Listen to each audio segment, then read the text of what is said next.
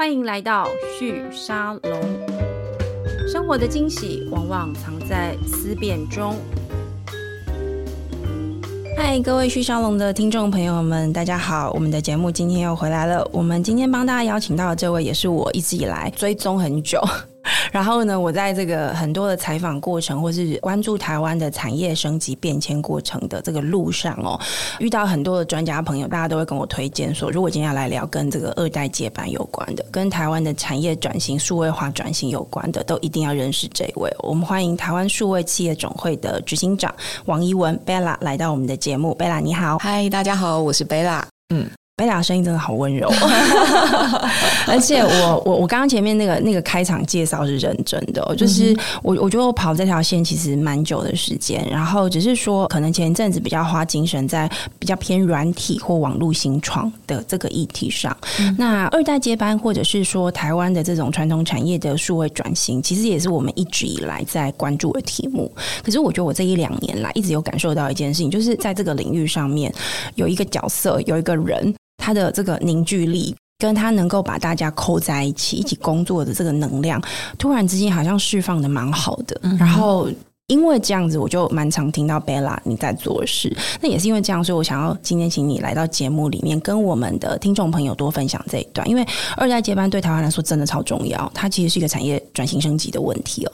那可不可以先请 Bella 跟我们简单的介绍一下你自己，还有你现在在这个总会里面担任的角色？嗯哼，好，非常谢谢那个玉宁今天的邀请哈。那呃，我想呢，就是如果大家知道我的话，大家都会叫我 Bella，是对。那当然也有人昵称我叫二代。女王。是。对，那为什么会被大家这样子叫呢？其实我觉得也是从我们自己的那个二代里面，嗯、就是他们喊出来的。是对，然后那个时候呢，其实我前一份工作其实是在那个中小企业总会那边嘛。是对，那大概其实是在二零一七年的时候，我那时候刚好是因为推动一些案子的关系，就遇到了非常多的很厉害的专业经理人。嗯、对，然后包括那些外商啊，或者是大企业退下来的，是例如我们的那个来住校长嘛。对对。然后那时候就是觉得说，哇塞，这些专业经理人每个人都身经百战，嗯，对，因为他们带兵。对，像来做好了，他在友达带了一万五千人的兵。错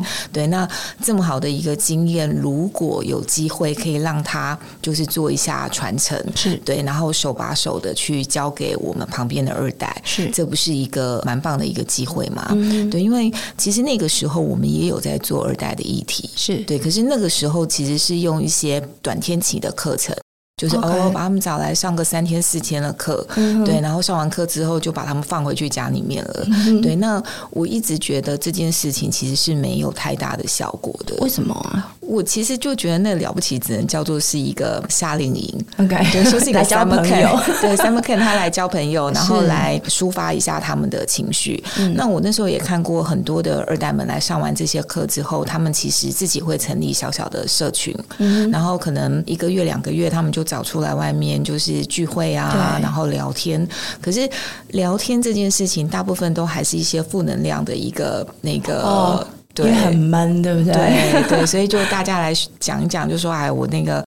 老爸又怎样啊？我的千层为什么不批？不对，我想要做品牌，我想要做行销。老爸老爸就觉得说，我以前没有做，我们公司也是这么大，为什么你一定要花两百万、三百万去做这件事情？嗯、然后再不然，当然就是一些公司的员工不听他的话，不服他的指挥。老臣们就是觉得说，你这个毛头小子，嗯、或年轻丫头，是对不对？对。嗯、那所以其实就是大概你之前会听到的，就是二代们之间吐苦水的这些。议题是那。我没有觉得这样子不好，因为人的苦闷一定要有一个管道可以发泄。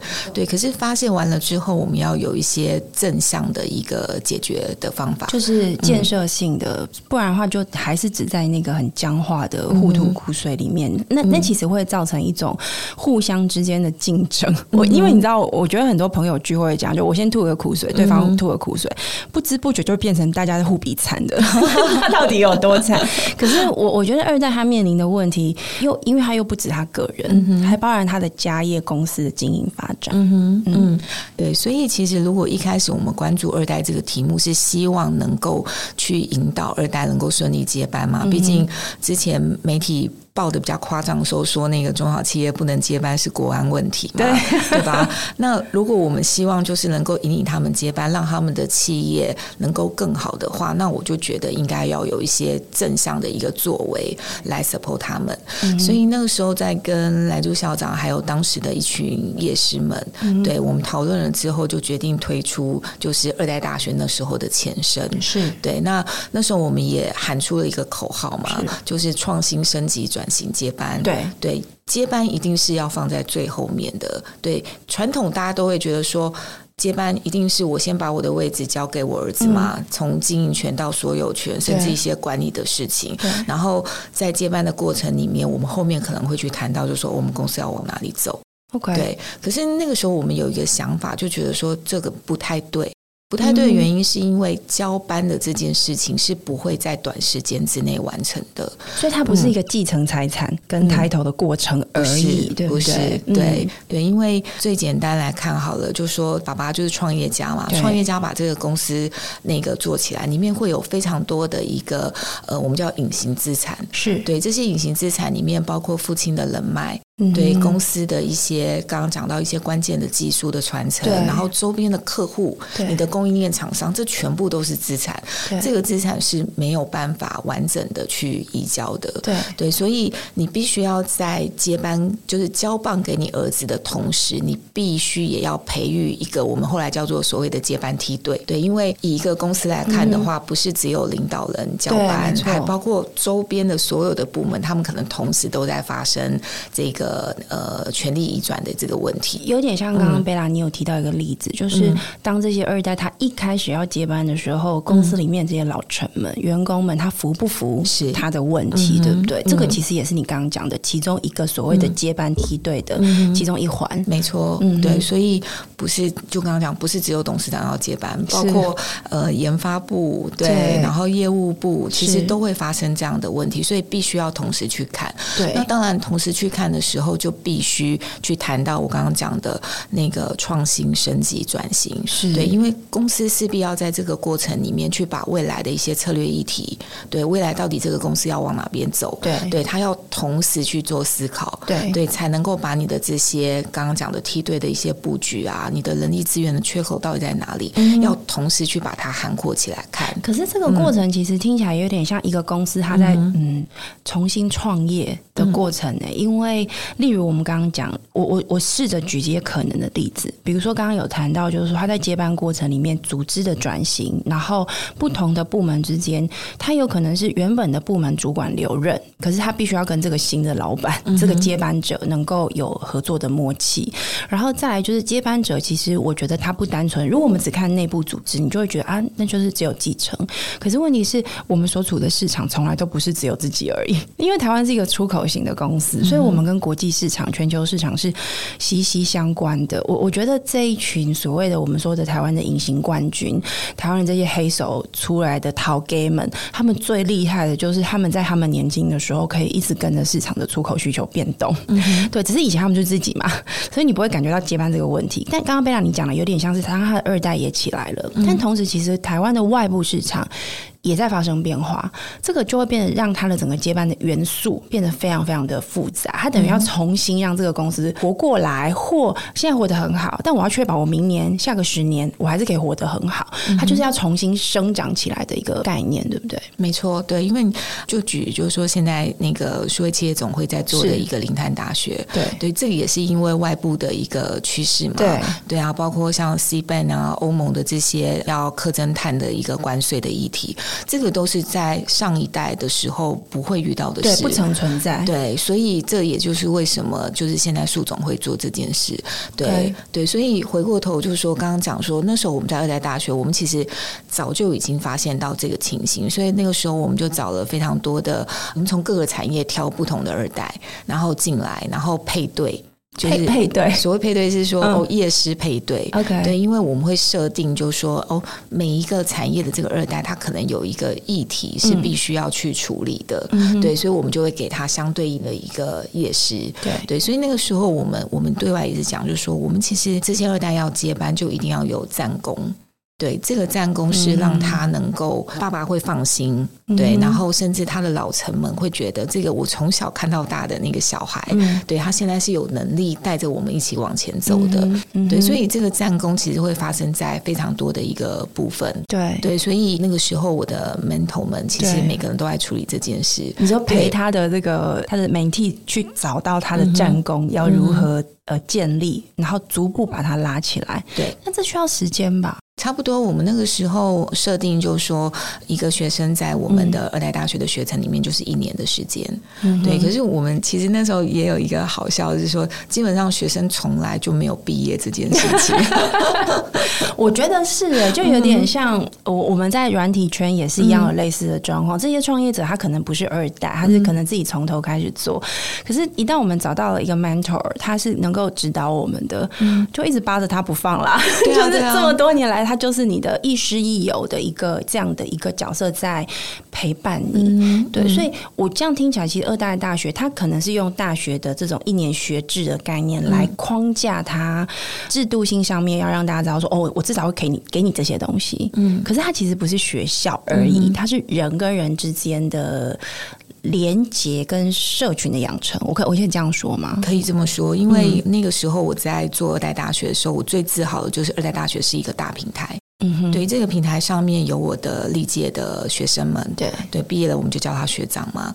对，然后学生之外呢，有我的夜市团，夜市团每个人后面都有很多的资源。对对，然后另外一个我觉得也是很有特色的是说我在。经营这些学生的同时，我其实也跟他的爸爸妈妈们就是有非常好的互动。对，所以从那个时候，比如说我们第二届是那个有家嘛，对对，所以有家的朱总裁他就非常的支持我们。是，对他自己去外面参加任何的会，他都会去跟他讲说：“哦，有个二代大学真的很好，你要去上课。”对，因为我女儿现在就在这儿。对，然后我推荐你们一定要去上。对，然后像台中基金的黄东，对他也一直就是非常的强力 support 我们。对他女儿。现在也是这个总会的，应该是理理事长，对不对？对，对，他今年刚接我们理事长，嗯、是。对，所以我觉得就是说，我们在这个平台上面做了一个非常好的示范，我们让第一代跟第二代还有业师之间的资源，嗯，对，让他们能够串接在一起，嗯，对，大家就可以在这个平台上面，不是只有互相交流，嗯、而是在这上面大家可以共学、共荣、共好。诶，那我还蛮好奇你的背景的，嗯、你怎么有办法让这些老板们？嗯哼，而且你知道，我我自己亲身看过二代在我面前吵起来哦，就是我在访问，然后两个人突然开始就是斗嘴起来了，然后我在旁边就想说，你知道记者有时候还蛮坏的，就会想说，嗯，好，那你们演给我看，我想要知道你们到底怎么了。嗯、那我可以感觉到那种张力很复杂，因为它是亲子关系，嗯哼，它不只是老板跟下属的关系，它是亲子关系，所以你知道它中间掺杂了很多，我觉得你不信。信任我，可是你怎么可以不信任我？我是你儿子哎，这种的心情在里面，所以我觉得外人很难插手在这里头。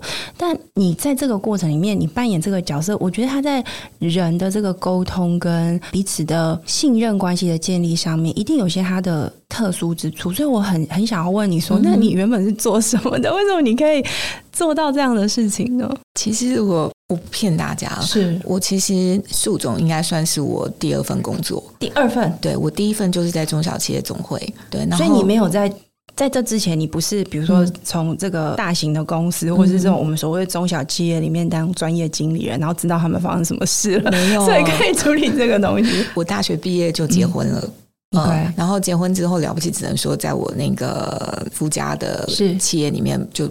帮忙处理一点事情，嗯、对，然后所以我后来真的出来工作，大概已经是在我二十八九岁的时候，那时候已经有小朋友了，嗯、对不对？两个小孩了。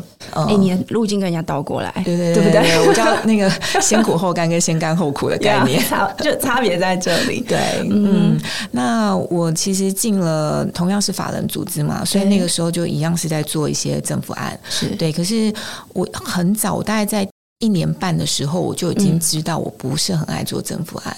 为什么？对，因为政府案就是先把那个规格就定好好了嘛，就叫你就是照这个东西做嘛。嗯、那你其实没有什么太大的发挥空间。嗯、你了不起就是，哎呦，今天活动现场的布置有什么样的不一样？然后议题可能稍微小小改这样子。对对，所以我那时候就觉得说，我不太喜欢做政府案，所以我后来大概第二年、第三年的时候，我就开始做企业内训，然后辅导。嗯，对，这些就是要自己去提案，然后因为它比较属于内部业务，没错。项目对不对？对，嗯，然后我也开始跟很多的企业合作，尤其是外商，是。对，所以那个时候我就接了像呃微软啊、IBM 啊，对，甚至趋势科技的委托案，是。对，然后就从那边就开始学到人家外商的做事方式。方法。对，你觉得它的特殊之处是什么？我觉得外商其实，嗯，比如说我们今天讲一个 event 好了啦。嗯外商办一个活动，一定要讲求的是它的达成率。可是这个达成率不是像政府案一样，就说：“哎呦，我今天办了一个活动，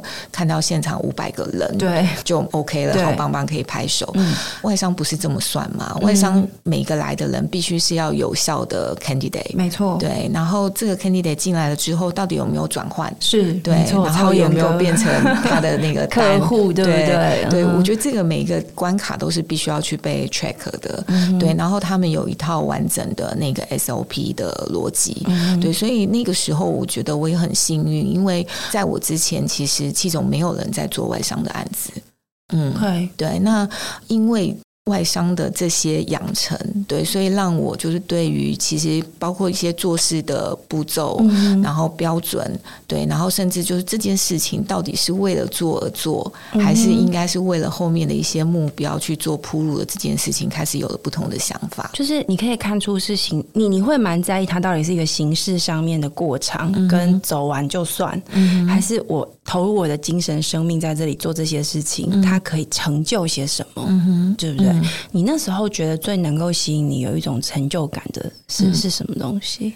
其实我那个时候很好玩，就是第一个是说，当然就是我手上的一个活动，按照我的想法，嗯，对我可能天马行空的去想，然后天马行空去串资源，然后把这些活动做好，然后做好了之后被我的业主是对，然后夸奖，Okay. 然后或者是被来参加我的活动的这些企业主们夸奖。嗯、其实我那时候就觉得我好有成就感，嗯、对，然后那个会让我有非常的。大的动力，愿意继续做下去，嗯、对，然后这些东西会跟薪水啊，对，或者是你的 title 是完全脱钩的，完全不相关，嗯、对不对？因为那个是在现场，对，你的服务对象直接告诉你，他得到很好的服务，嗯、或者是回馈，嗯、或者是他得到了很多可以带回去的东西。嗯哼，嗯，对，所以其实说实在，就是说，在二零一五年前啊，我，我的服务的对象大部分都是爸爸们。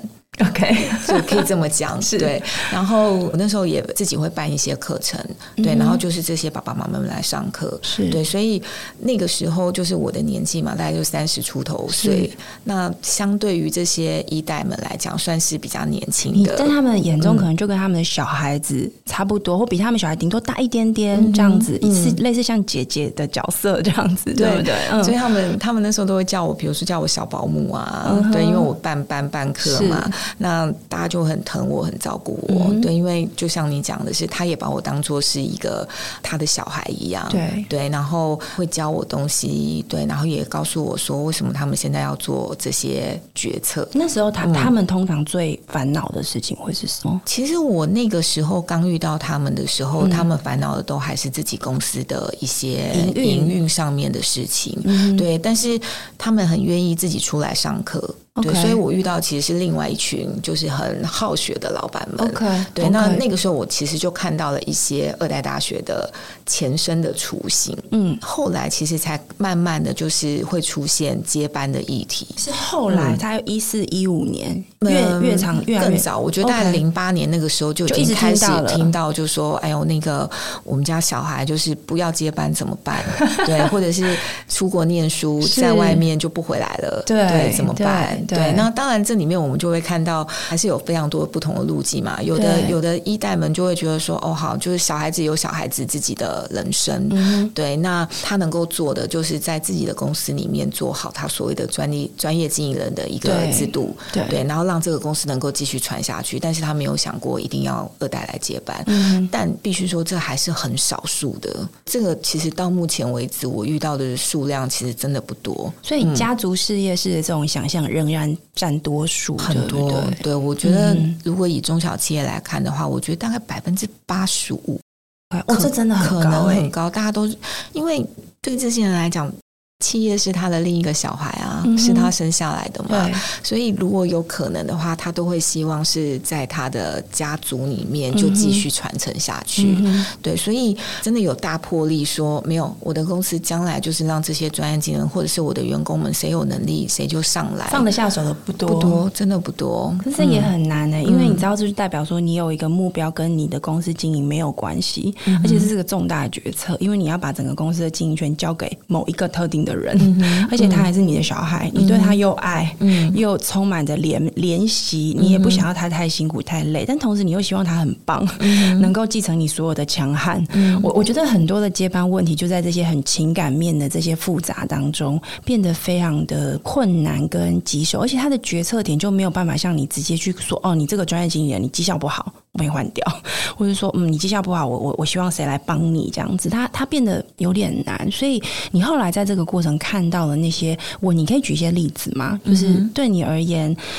我们如果外界的人，因为你知道，我觉得很多人会对二代还有另外一种带着有色眼光看他们，就会觉得说啊，你就是出身很好啊，嗯、别，投对胎了这样子，嗯、投胎的时候过得比我好，所以你就可以不用找工作，不用干嘛。可是我我自己本身当然也不是这样的家族接出来的人，所以一开始如果没有接触，我也会有同样的想法。可是当我认识越多这样的，我越知道他们人生其实也很辛苦。嗯、我觉得有另外一种辛苦，而且那个辛苦还是他无法切断的，因为那是有血亲关系在那里头的。可不可以跟我们分享一些你看到的他们的状态？嗯，好，因为我想首先，其实我觉得也是呼应你刚刚讲的，是就是先替二代们证明一下，嗯、对，因为。确实，很多人就听到二代就觉得是富二代、富有的二代嘛，所以他就觉得他们呃家境优渥啊，不用烦恼啊。嗯、可是实际上，我看到的很多二代其实并不是这样子。嗯，对，就是权力越多，责任越大嘛。第一个是大家要想，就是说他们从小就承受了非常多的一个期待。嗯哼，爸爸的期待，然后这些叔叔阿姨看他们的眼光，嗯、对，然后甚至同才之间的竞争压力其实也不少，对，对，然后进了公司之后呢，其实很多事情是被放大的。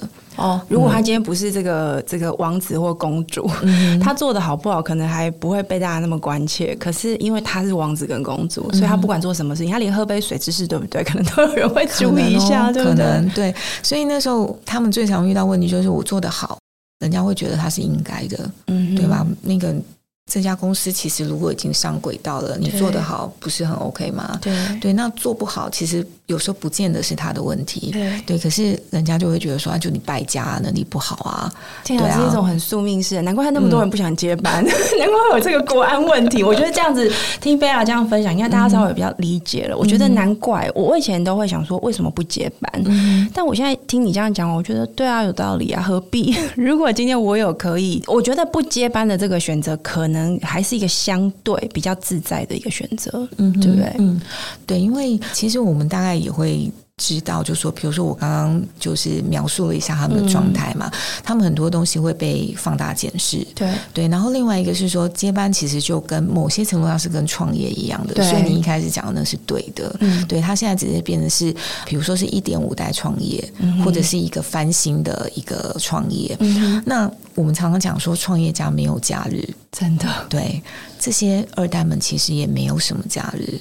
所以他不是像大家想象的，没事就可以去打高尔夫球很休闲。他可能打高尔夫球也是在工作的其中一环。其实我有时候觉得，嗯，打高尔夫球其实只是他们的交际方式之一。对对对，那是一个工作跟一个人际网络拓宽的方法。因为如果你要拓宽的对象都在那里，你就得去球场啊，没错，而且很热很累。我最痛，我我有一次遇到一个人跟我讲说，你知道夏天很热要去打球有多痛苦吗？它 上面是没有输的。而且要很早起床。没错，超级早。对，所以嗯。他们承受的压力其实非常的大，嗯哼，对。那我我觉得这个也是非常，就是说我我我其实，在看很多二代的时候，呃，后来其实渐渐的就理解他们，他们必须要有一个出口去让他们吐这些苦水，嗯，对。但是。吐完苦水之后，他们现在也会期待的是说，他要有一些方法可以带回来，让他能够在他自己的家里面去做印证嘛。有点像你刚刚说，就夜师带他们至少要一年的时间，嗯、然后在这个过程陪伴他去找到一些方法。那这样听下来，其实那个陪伴真的蛮重要的，因为他在自己家工厂或公司，他可能没有办法那么轻松自在的跟任何人去分享他的烦恼，因为他是那个被检验的角色。对，所以，我们那个时候其实除了我刚刚讲的 mental 好了、哦、mental 其实比较像是战绩，教他们怎么打打仗，这个武术武器的这个训练，对吧？因为刚刚我说要立战功嘛，嗯、所以 mental 在教他是你怎么样用快速、有效、简单的方法去立下一个让人家很惊艳的战功。嗯、可是后来我其实另外就是找了一群叫 coach。OK，对，这些 coach 在做的事情是教这些二代们，嗯，比如说你怎么沟通，怎么跟爸爸好好的沟通，怎么跟员工们沟通，是对。以前我们最常就是中介主管要做什么承上启下嘛，对对对对，对，coach 都在做这件事情。对，然后另外一个就是强化他们的心理素质。我我正想要问说，那会有跟心理智商服务有关的这样的项目存在？其实 coach 们就是心理智商师啊，因为我觉得要当创业者跟经营者，嗯、我觉得心理素质真的要非常非常强。我讲这句话是因为我自己也在其中，嗯、我知道那有多困难，可是我无法想象，我今天出来做事情，然后背后一堆前辈们会盯着我看我做的好不好。当我做的不好的时候，就说：“哎，你就是这个败家子。”我觉得这也太可怕了吧！光是每天想着，就算我今天自己做，我都还是有很多的。焦虑存在，所以你觉得对二代们来说，他所需要的协助的这样的一种心理性的这样的建设或陪伴，他会有哪些特质？嗯、呃，其实第一个就是倾听嘛，嗯哼，对，因为你一定要让这些二代们讲，嗯，引导，嗯哼，对，你要引导他讲出他真的想要讲的话，嗯，不然他有时候跟你讲的东西其实是很。表面的，面的嗯、对，然后接下来呢，其实就是在这个过程里面呢，去引导他自己做决定。对，因为我们一直讲究一件事情，就是说，如果今天是业师们、嗯、mentor 们告诉他说你要做这件事，嗯，对，那其实这不是他学到的东西，对，对他只是。得令我去做而已，他知道他认知说知识性的嗯，做这个很重要这样子，嗯、但不是他从经营决策者的角度去判断、评估、判断、决策说好，嗯、我也我也认为就是要这样做，这个差别在这。嘛？对，所以我们其实是在引导他们做领导人。OK，对，因为你如果要当一个 leader 的话，你必须要自己去下决定嘛。嗯，对，然后下完决定之后，你要自己去实践。是对，实践的过程里面，你会发现哦，可能走错路了，所以我要调整我的方向。或是我原本以为很简单，没想到这么困难。对，这个才会变成是他们的经营所得嘛。对、嗯、对，对那。这样子的一个过程里面，才能够让他将来如果自己要继续往前走的话，嗯、你不能永远当夜市的 baby 嘛？是对你，对你必须要自己去面对很多事情。所以，其实我们的方法论是透过这个过程里面去教导这些二代们，嗯，当他们有一天也要扛下这个企业的重担，变成是那个下决定的人的时候，对的那个逻辑到底是什么？那 coach 的背景都是什么？我那个时候大部分的。coach 都是从 IBM 啊，哦、对，就是这些外商体系退下来的人资是主管们，是，是对，因为刚刚也讲，就是说，其实我们确实知道，像 IBM 体系那群，他就是在这个呃 leadership 的一个技巧上面，他们其实培育的非常好。所以你有一点把这些外商他很专业的这种组织分工跟领导力培训的这样的一个机制带到二代的这个结构里面来。不过这真的很有趣，因为。这些中小企业它不可能有它的资源，像外商那样子工作。嗯、对，even 现在台湾很大很大的公司都不一定有这个习惯做这个事情。可是你等于是把那样的一个文化也带到这个二代的社群里面来。对，你刚刚就讲到一个，我们我那时候常常在跟这些二代们，就是我如果想要请他们来上二代大学的时候，我就跟他们形容一件事情：哦、我今天海尔的这些老师们，他们可能从 IBM 啊，或者是 Oracle 这些大公司来，对，对他们一定在培训他们的这些高阶主管的时候，有一个我叫做军火武器库。OK，对，就你刚刚讲的这些领导技能或什么的，对，只是这些外商公司的军火库打开的时候，嗯，它可能是那个量子炮啊，或什么东西，对，那可能到我的中小企业的时候，它可能根本就不需要这些东西，因为这一出去，可能整个的那个堡垒全部都毁了，对，对，他可能要的其实只是一个呃敲子。对，或者是一个铁锤就好了。嗯、对，所以那个时候我也会跟我的夜师们沟通，就是说，哎，你们以前就拿大炮拿习惯了，但不用不用，我们现在到了这个中小企业这边的时候，嗯、我们先教他们就是怎么样用，比如说他可能是开山刀，嗯、对，或者是是一个手枪，他就可以达成这个目的了。对对，但是基本上就是。工具的不同，嗯，是一定的，对。对，但是很多的方法论其实是共存的，它的背后的意识价值或它的哲学，嗯，可能是共同的，没错。嗯，所以，嗯，举例好了，像刚刚一开始我们也曾经提到，就是说这些二代们现在面对更多的一个外在的挑战，对。对，包括他们要去一个新兴的国家去做拓展的时候，对，对，那以前我们其实常常就说，哦，那我们可能跟着冒险的拓销团出去。对，以前以前他们的父母辈好像是这样的嘛，嗯、对不对？嗯、我们说的第一代台商都是跟着这个拓，就是去参加会展，对对不对？嗯、然后冒险的时候由国家力量他出来组织，大家跟着去。嗯、而且我们像有很多的这种什么中央中小企业总会啊等等这些单位也会协助做一些事情。没错，现在状况完全不同。现在其实状况会，我觉得还是有蛮多的人是依循这个方式，就是我不断的去看参展，对对，然后去开发客户，对对，那甚至当地可能会有一些侨商会的一个体系，这都是可以运用的嘛。对，那不过后来其实我们的夜市们，大家也会教他们几个东西。第一个是，比如说市场的一些趋势报告、观测报告，哦，对，这个是在外商体系非常。看片的，对不对？而且他们也看重，对，对他们觉得花钱去拿这些 report 回来，然后去 study，然后去做决策的一个拟定，对，这个是很惯常的事情。可是。嗯中小企业没有这种习惯，你叫他花花个十万去买一个报告，他觉得天哪！我买那个报告，这本书要这么厚，再这样子就要 十万块，对不对？一页到底多少钱？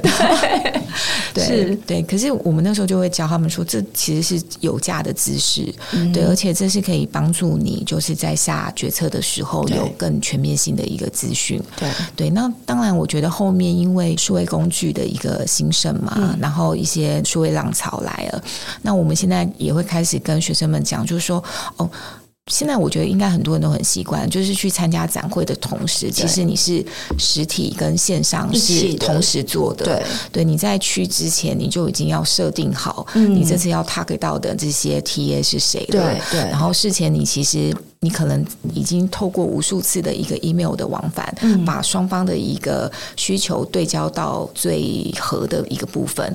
那那个展会现场其实只是你们的第一次见面碰面，对，只是碰面，那个网友碰面一样。对，可是，在事前我们其实都已经觉得哦，我们是适合的，对对。然后我想要问你什么问题，或者是我只是要在 make sure，就是你给我的东西跟你的人是不是能够搭起来？是，对。然后事后的一些怎么去维持的这件事情，我觉得这个大概是现在的二代们在做这个展会的时候不太一样的事，因为他们相对于他们的父母。其实也都很多人有出国念书这样的经验，嗯、然后甚至会被送去念这种很好的学校里面的像什么商管啊之类的这样子的一个学位。嗯、你觉得这样的这样的背景训练会让他们在这个接班过程里面获得一些，会展现一些不同于他父母辈的特质吗？会，就是如果你讲这件事的话，嗯、也是我最近忽然想到就在跟二代聊的，嗯、我就说，其实你们啊，已经是站在一个。你们的父母能够把你们送到的最好的位置。比如说，你刚刚也讲了嘛，就是说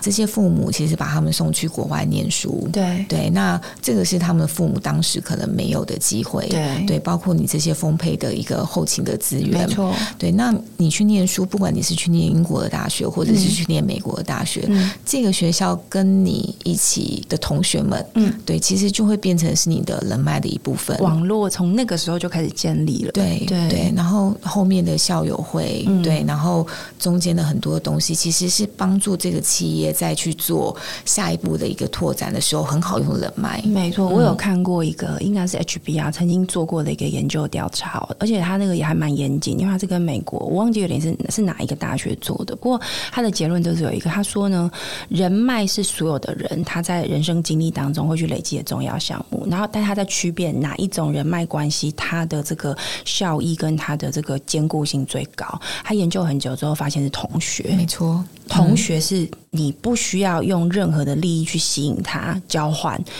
他就会认定是自己人的一个人脉，嗯、然后他说呢，因为这件事情，所以呃，很多人去念 EMBA 或 MBA，他其实在那个过程里面，他交到了非常多的同学的这个朋友，对于他后来的商业发展的重要性是非常高的。我就在想说，你刚才讲的时候，我突然想起这份报告，我在想会不会就是这个意思？其实就是这个意思啊，因为。连我自己都认同，就是嗯、呃，学习学生的时代认识的这些朋友，其实是最单纯的、最真实的、最真实的。对对然后你今天就算想要寻求他的协助，的应该也不会讲太多，就是场面话或什么的，对会直接切入重点嘛。最丑、最蠢、最单纯的样子，对方都知道。对，所以你可以很容易就把你心中的这些焦虑。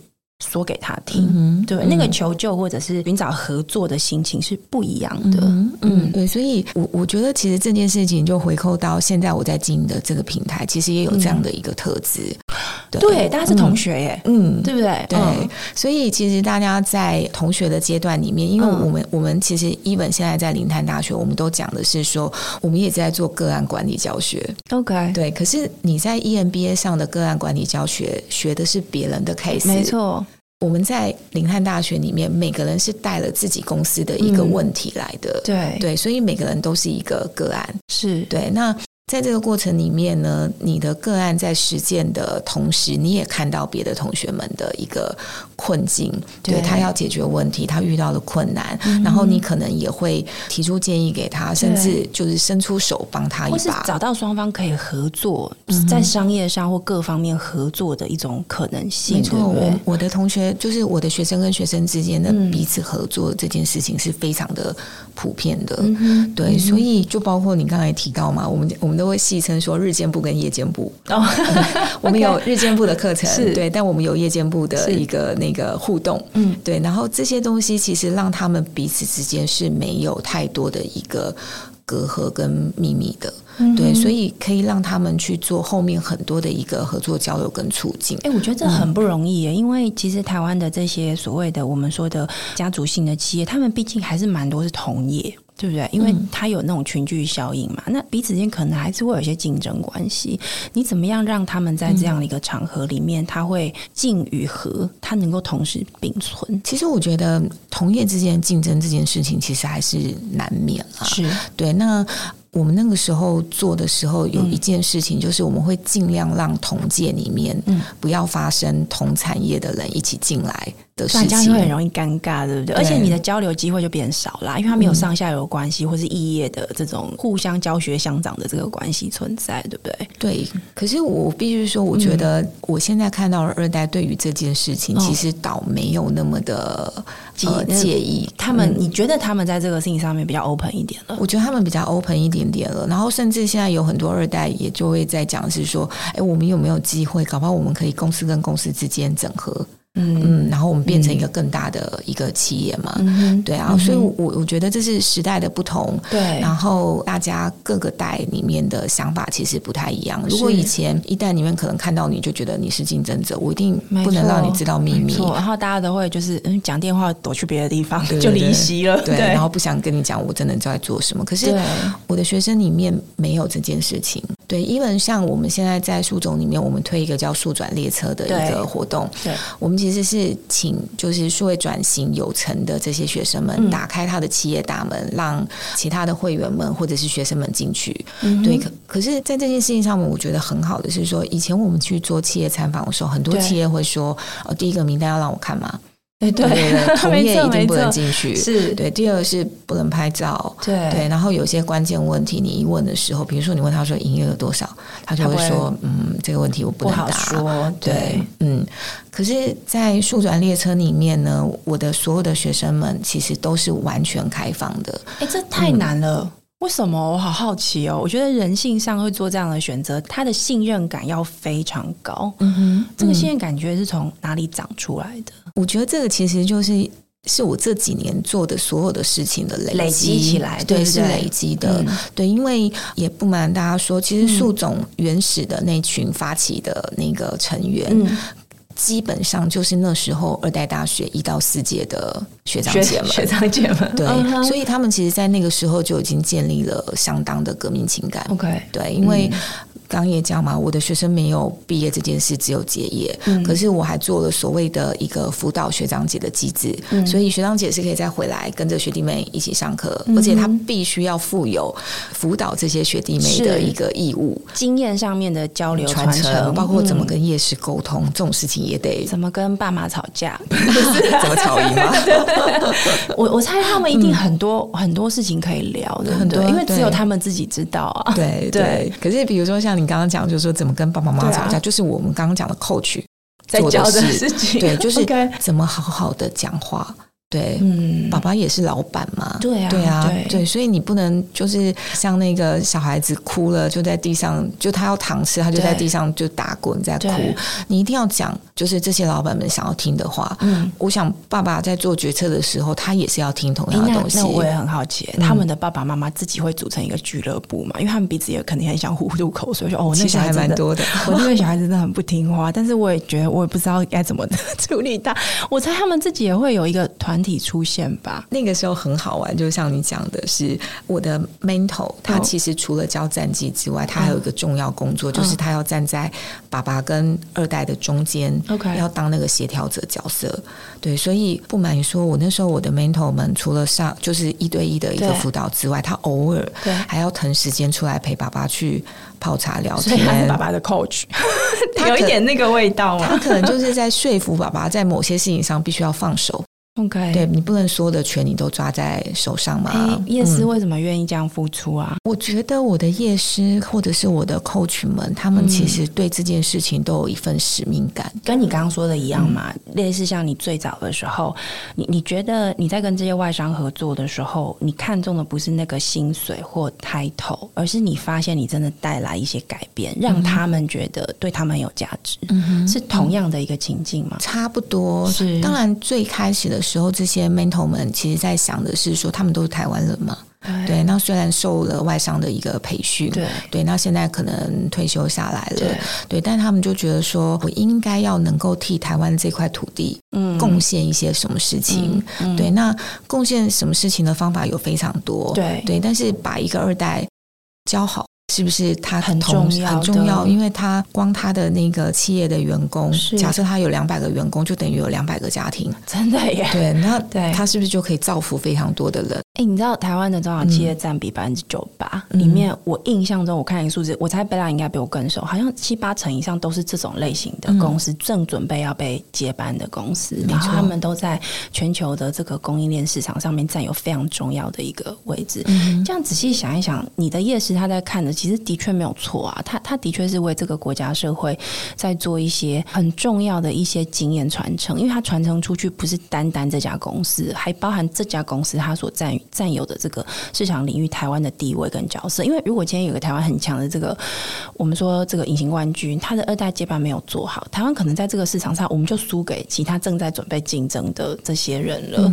对，所以所以他才是国安问题啊，对啊，对 不对？对，因为你你讲就是说，我们现在也都知道，就是说 Tesla。好了，对，Tesla 的那个车子打开，供应链上对超多台湾的零件是台湾的，对对。那这些东西只要有一个二代说，我不要接班，我把公司卖掉，这个技术、这个市市场可能就拱手就让给别的国家的竞争厂商。嗯、对，所以那是一个非常重要的议题。你你觉得接下来在这个二代大学，因为其实你们现在其实刚刚讲那个零碳大学，嗯、它就是一个数位转型的一个比较是战绩技术上面的一个这个传承，而且我觉得这个也蛮有趣的，就是说我们去跟其他国家比，其实大家都差不多烂，因为全部人都处在一个刚起步的状态，所以我我觉得这个其实是一个相对于我们过去讲这种纯商管啊，或者是存这种资本的市场的操作等等这些，又有点不太一样的一个领域，所以如果我们以这个为例来谈，就是说接下来执行长贝朗，您接下来在这个单位里面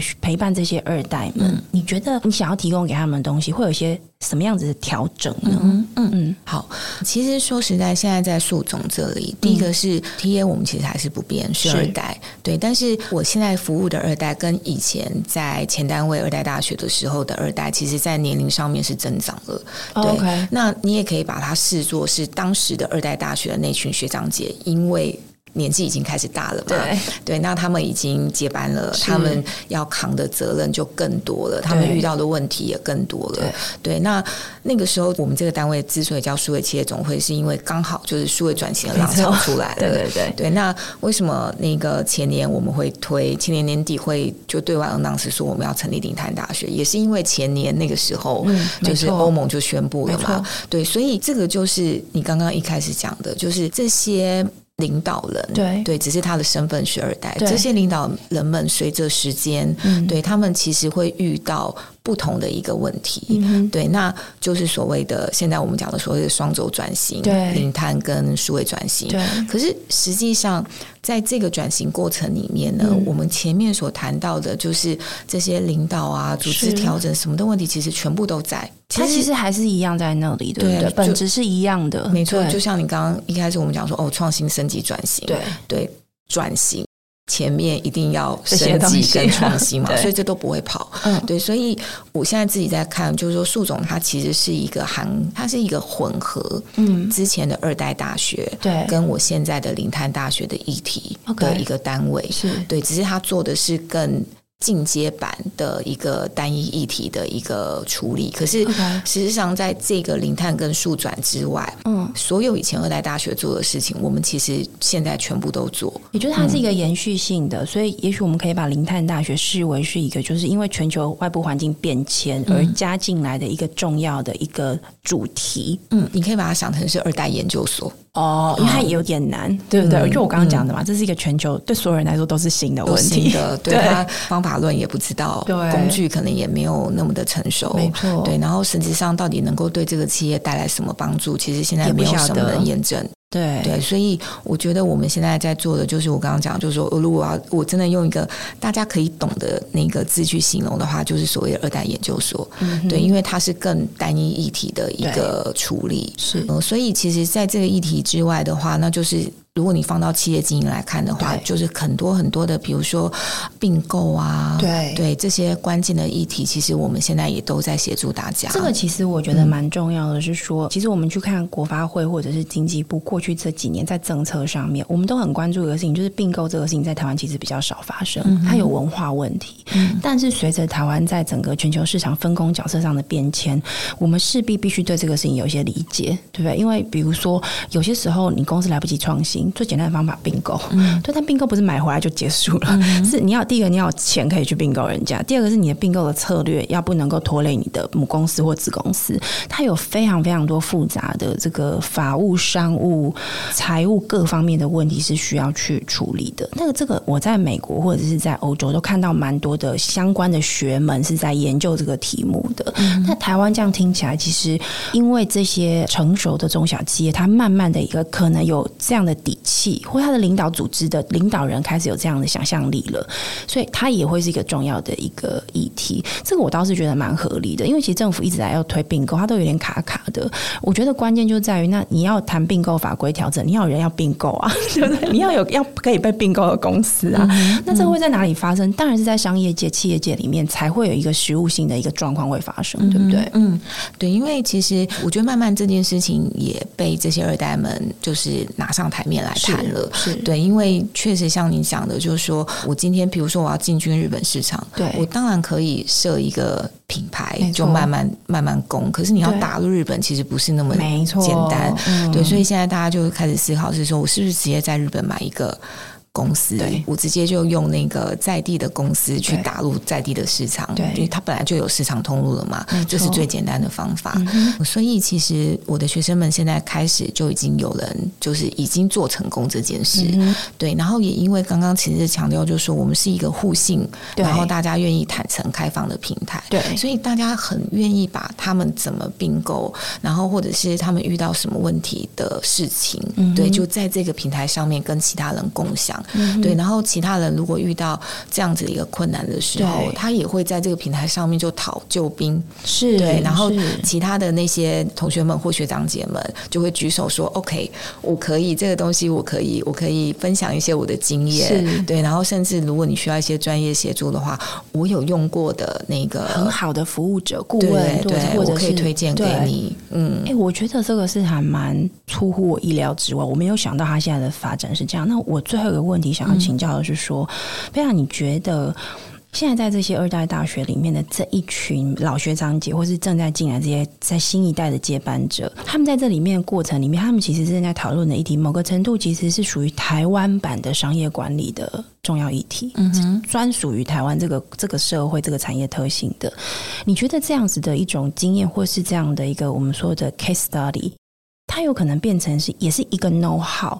我们邀请更多的，比如说学校的商管的学者们，又或者是相关的单位来了解它，然后用一种更系统性的方式来研究台湾的这种产业转型或商业管理的需求，把它变成一个学门，来更大的去服务这一圈。因为我觉得，我相信，因为我刚刚在那个节目开始前，有时候问了一下贝拉团队有几个人，大家要知道，他刚刚讲这么多，他们人真的很少，是很辛苦的。嗯、对，那也许我。我们也可以把它更慎重的看待它。我我自己认为这是重要的，因为其实美国之所以会有那么多那么强的 NBA，是因为那是他们国家之本啊。嗯，对，他就是靠这样的交易市场的这个企业的活络来发展他的国家力量的。我觉得台湾其实也需要。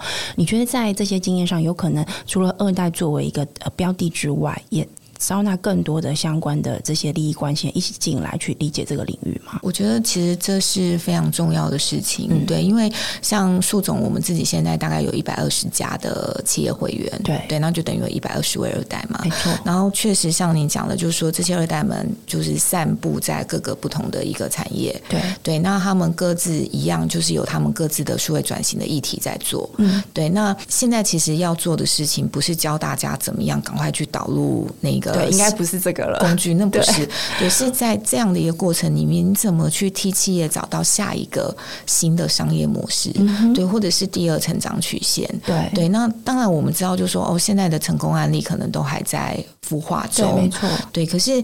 我觉得这个转型的过程，或者是这个二代在做这件事情的那些遇到的东西，它是必须要可以去被整理出来的。对，没错，没错，对。那整理出来了之后，这也是我们现在在做的。像我们呃，我们一直鼓励就是二代社群跟二代社群之间交流，然后鼓励学堂姐们要把经验就是分享给其他人，因为我们会希望借由一个成功的例子，它是种子，对对，它就可以去。散播到更多的地方，嗯、对，然后让其他的沃土可以发芽，OK，嗯，然后去长出更多的那个从小树苗，然后一路变成树木，嗯、对，它就可以去让它的产业走得更好，是。对，所以这也是为什么，就是说现在在树种里面，在林泰大学里面，我们在告诉大家，就是你的过程里面不是只有你们公司好，没错，你将来都是一个大师，像我们林泰大学毕业，嗯、我们都授予他一个林泰大师的一个称呼，因为我们会希望你要把你现在得到的东西，嗯、你要能够去帮你的供应链厂商、你的产业的其他的人，是对，那这样子台湾才能够整体会越来越好。是对，所以我猜这也是我自己在做，或者是我的业师们、嗯、他们在做这件事情的时候，他们的一个使命感。是，嗯，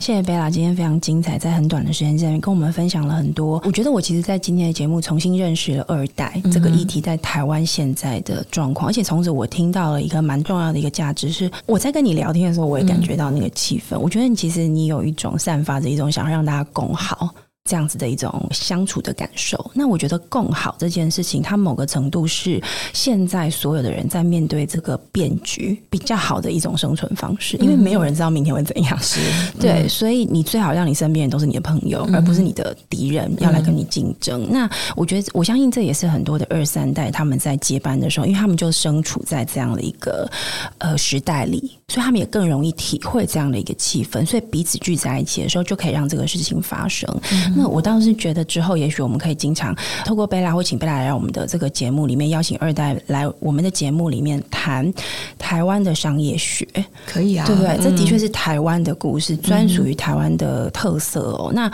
嗯，透过这样的理解，其实可能我们也可以更好去回答跟共同去探讨一个问题，就是台湾的接下来的五十年，我们的产业路径，我们的竞争的价值，跟我们想要共同的选择的一种产业特性到底是什么？因为这里面其实已经有价值选择了。当我们在谈零碳的时候，嗯、已经是价值选择，不是赚钱就好了。对，我太喜欢就是玉宁最后的这一段总结。对，因为我们现在也在想一件事情，是就是说，如果你要谈产业的下一个五十年，台湾的下一个五十年，就是这群二代们该出来谈，因为下一个五十年是他们在面对的，不是专家学者。